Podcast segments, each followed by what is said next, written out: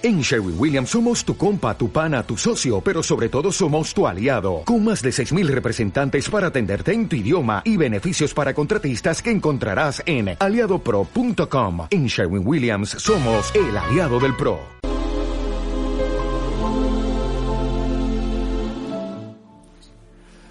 Hola, ¿qué onda? ¿Cómo están? Estamos acá. Eh, antes que nada quisiera darles un cordial saludo, ya que eh, soy Suag, Joseph G. o Joseph Gastón Almanza Espinosa. Eh, bueno, estuve un poquito alejado de, la radio eh, por algunos sucesos eh, pues personales y toda esa onda, ¿no?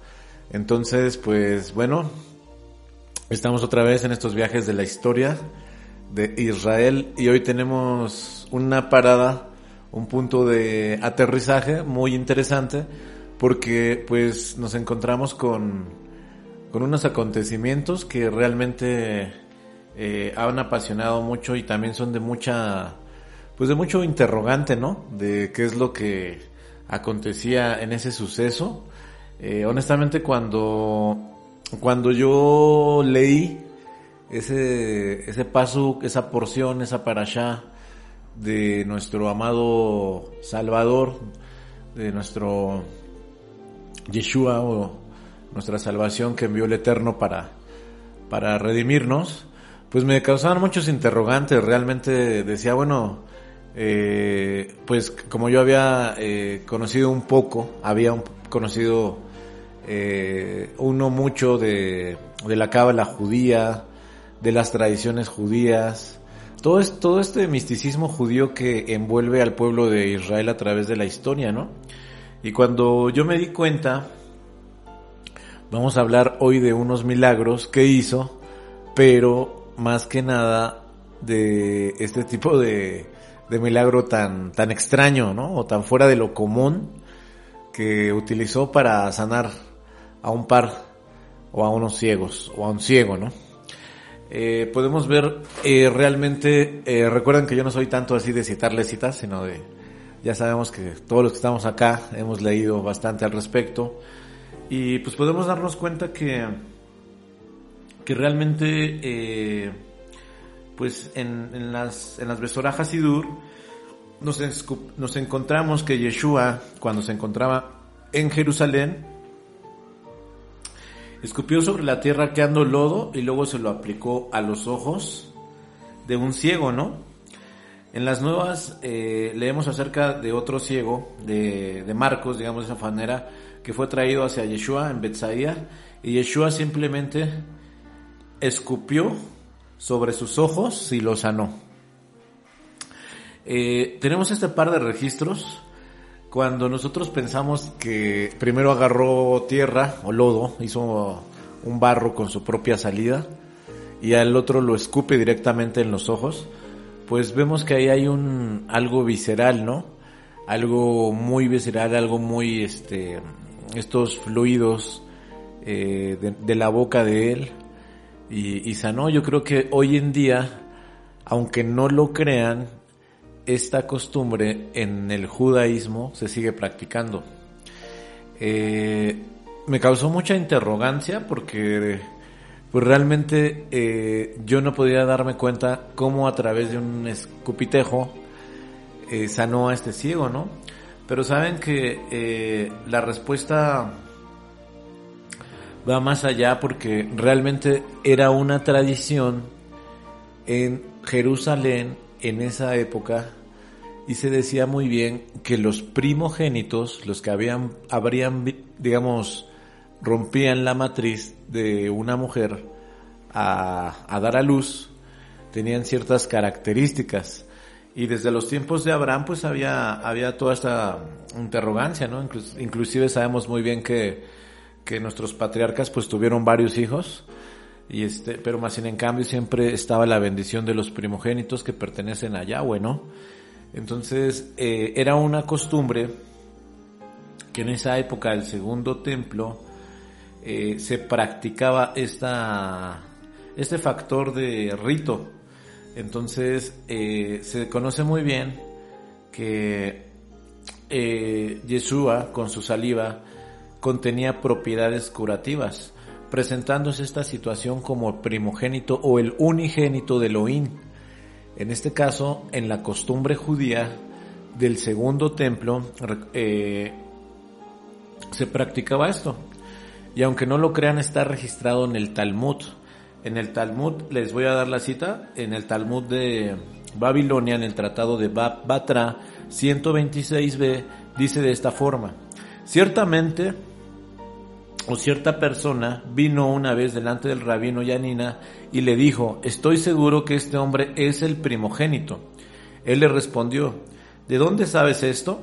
Otros le respondieron, porque cuando la gente venía a su padre, él solía decir, id a mi hijo, Shihad, quien es primogénito, y su saliva sana.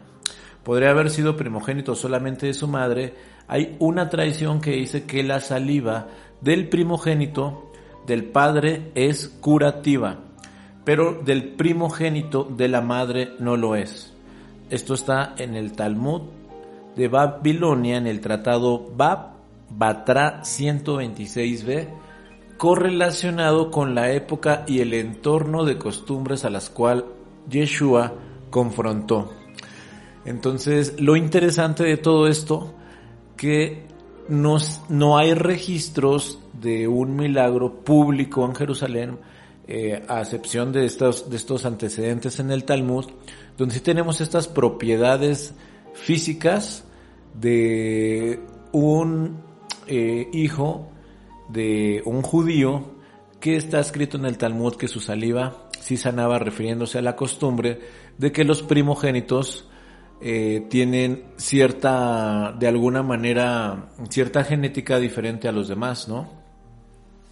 Entonces, ¿cómo ven y qué tan interesante es esta onda de que Mashiach, siendo el unigénito, el pro, digamos de alguna manera, el, el único hijo de Elohim, siéndose a él mismo, eh, causa estas interrogantes tan, tan, pues imagínense para, de sorpresa para los, sus, sus perseguidores, ¿no?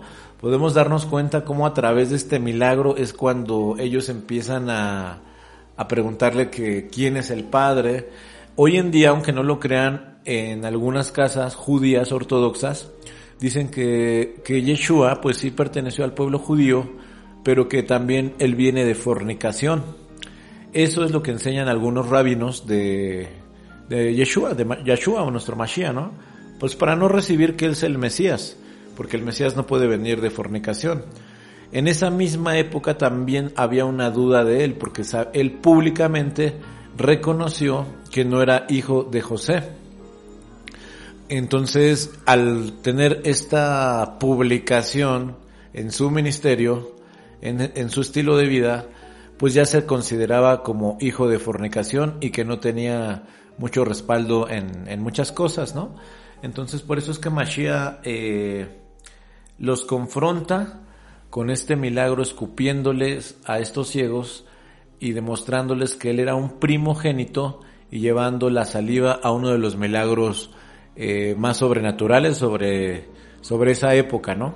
Podemos ver que aún los, los, los autoridades del templo le decían, bueno, ¿de qué manera te sanó? ¿Qué fue lo que él hizo, no?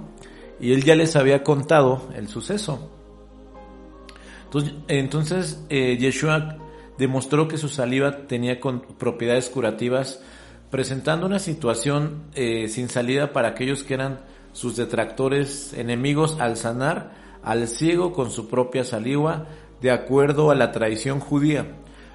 Como lo leímos ahorita que estaba escrito incluso en el mismo Talmud, ¿no? El Talmud, pues para los que no lo conocen, es un libro de sabiduría, de historias del pueblo de Israel, pero que también tenía mucho peso en la época de Yeshua, ¿no?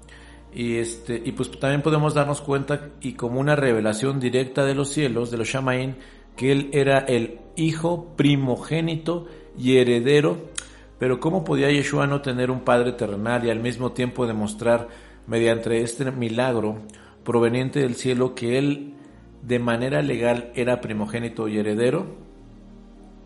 Pues para las, los que no tenemos estas costumbres o que no estábamos en esa época, pues puede ser un milagro muy raro, pero para los que tenían eh, este tipo de valor, el milagro de este primogénito a través de su saliva, pues tenía una, un valor muy, muy, muy poderoso, ¿no? Podemos darnos cuenta que, eh, fíjense qué chistoso que yo tuve una herida aquí en Colombia y me decían que me pusiera saliva en la herida. Entonces, cuando a mí me dijeron eso, pues yo recordé eh, esta costumbre judía, ¿no? Que, que la saliva de los primogénitos tiene tiene mm, propiedades, propiedades curativas, ¿no? Como lo mencionamos ahorita.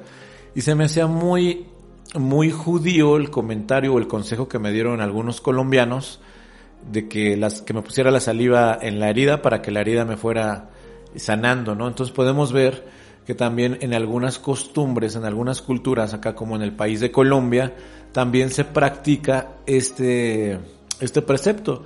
Y sabemos que son costumbres heredadas de judíos que llegaron hace cientos de años, pero se fueron pasando las costumbres.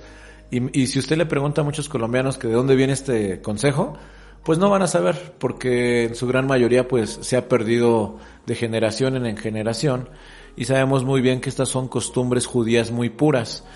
Entonces podemos darnos cuenta que los primogénitos, eh, desde que es una Torah, es una ley tan importante, que el ser primogénito o unigénito, que son muy pocas personas en el mundo, son eh, pues hijos únicos, ¿no? Yo en mi caso pues soy el último de una grande familia. Mi mamá eh, tuvo 11 hijos, pero solamente 6 hijos pudimos convivir. Porque pues pasaron algunas tragedias, eh, algunos, pero realmente pues, pues fuimos bastantes, ¿no? Pero también hay, hay personas que son el único hijo de, de, una relación. Y Mashiach, y esas personas, dice la, la digamos, este, la sabiduría judía o la tradición milenaria, que ese tipo de personas son muy especiales. Es decir, porque hay gente que no tiene hermanos. Porque si podemos darnos cuenta, los hermanos de Mashiach realmente no eran sus hermanos. Eh, eran de alguna manera medios hermanos, ¿no? Porque el, digamos, el gen, el, que tenía eh, Mashiach, venía directamente del Abacados Barujú. Entonces, eh, pues es una historia muy bonita que quería platicarles en este regreso.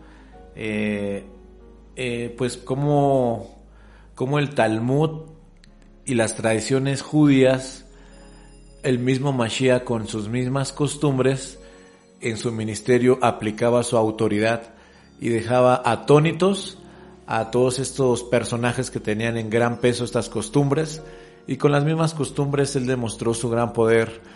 Así que podemos darnos cuenta cómo a través también de la historia y de la cultura del pueblo de Israel podemos encontrar la respuesta a este suceso tan enigmático para muchos, pero muy claro para los judíos.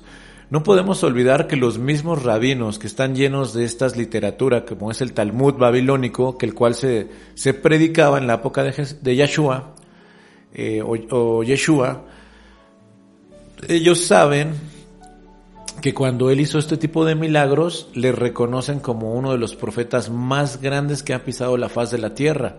Ellos mismos saben que a través de estos ritos, de los cuales Mashiach Practicó y cumplió eh, algunos milagros para sorprenderles a su entorno.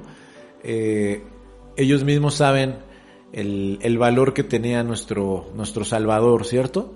Entonces, pues eh, lo único que, quisiera transmitirles es que a veces todas las respuestas no las vamos a encontrar en, en digamos, de alguna manera en las escrituras, en las Besorajas Sidur, en las buenas nuevas, sino tenemos que apoyarnos también en la historia y en el entorno que se estaba viviendo en la época, porque Mashiach los confrontaba de alguna o de otra manera para poder eh, transmitir su mensaje de poder y también dar su autoridad sobre la faz de la tierra.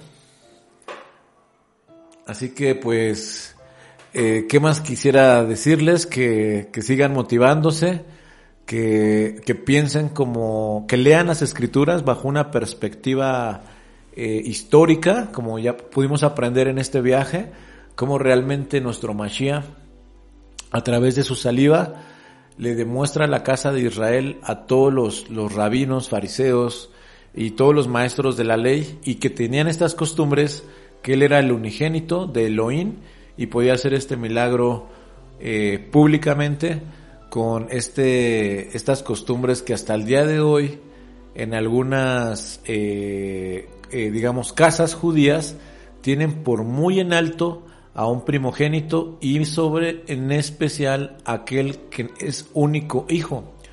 Porque dice la, la, digamos, este tipo de, no quiero utilizar tantos términos judíos, pero dice, dicen eh, estos sabios que cuando Elohim escogió a, a un hijo, digamos, eh, que es único, es porque ese hijo único puede afectar en gran manera los dos árboles y las generaciones que van a venir. Es como un pequeño Mesías en, en, su entorno. Entonces, eh, podemos darnos cuenta que son las los que son hijos únicos pueden compartir el trono eh, de, de, alguna manera así como Mashiach. Ninguno, los que tenemos así, pues que somos varios, que fuimos varios hermanos, no tenemos esos privilegios y tienen un, una cercanía muy directa con, con Mashiach, ¿no? Es decir, su vida eh, es, es, muy valiosa como el mismo Mashiach. Comparten y tienen esta similitud con el unigénito de Elohim. Eh, yo pienso que ese tipo de personas sí tiene, sí fueron enviados para algo muy, muy poderoso. Si en el libro del Talmud y en las costumbres de nuestro pueblo tenían un valor un valor que se ha perdido en esta cultura. Hoy en día eh, nos volvemos cada vez más eh, escépticos, no queremos, nos hemos vuelto más este, analíticos y realmente yo tenía una plática estos días y decían que a veces la Torah ya no era práctica para este tipo de, de mundo en el cual estamos viviendo, ¿no? Pero si nos ponemos a pensar, como dicen nuestros sabios, que mientras comamos tengamos sueño y vamos al baño, seguimos siendo unos seres frágiles. Así que eh, lo mejor que podemos hacer es seguir siendo humildes, sensibles a la palabra del Eterno y volver a lo antiguo, volver a lo verdadero. ¿Y quién más que nadie que estos pueblos milenarios que hacen esa cultura hace más de 2000, 2300 años eh, para atrás, eh, sin contar que observa, lo observaban todo minuciosamente, lo observaban todo bajo una perspectiva de la Torah y lo analizaban. La misma Besoraja Sidur dice guardarlo y retenerlo y examinarlo todo. Entonces, hoy en día no examinamos muchas cosas, a veces solamente juzgamos, pero no observamos con el espíritu.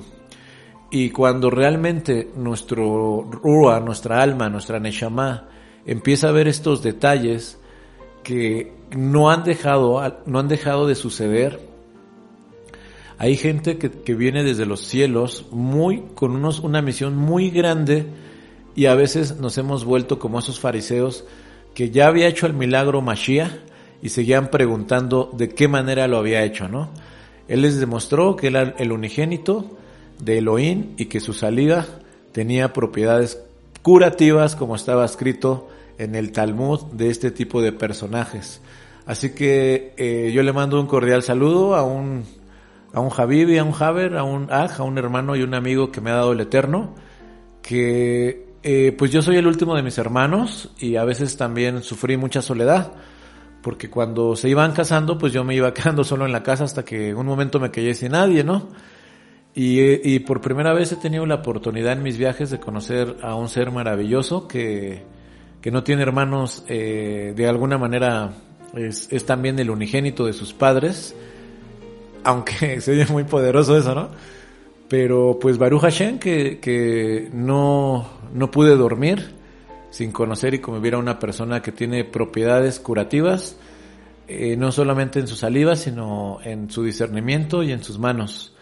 Eh, muchos saben de quién estoy hablando. Esperamos que cada vez que escuchen ese shofar, pues también ese shofar es muy posible, y ahora entiendo el por qué el Eterno le puso shofarín de la cajal cabot, porque cuando él exhala también eh, sale y está comprobado que también llega a soplar saliva de él y cura en su entorno a través de la voz de Elohim.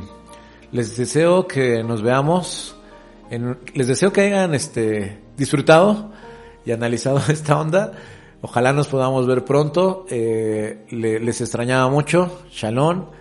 Y hasta la próxima y a ver dónde nos para esta máquina del tiempo. Y Beshen Yeshua Mosheino y que el Roja Codes le siga abriendo su entendimiento. Hasta la próxima.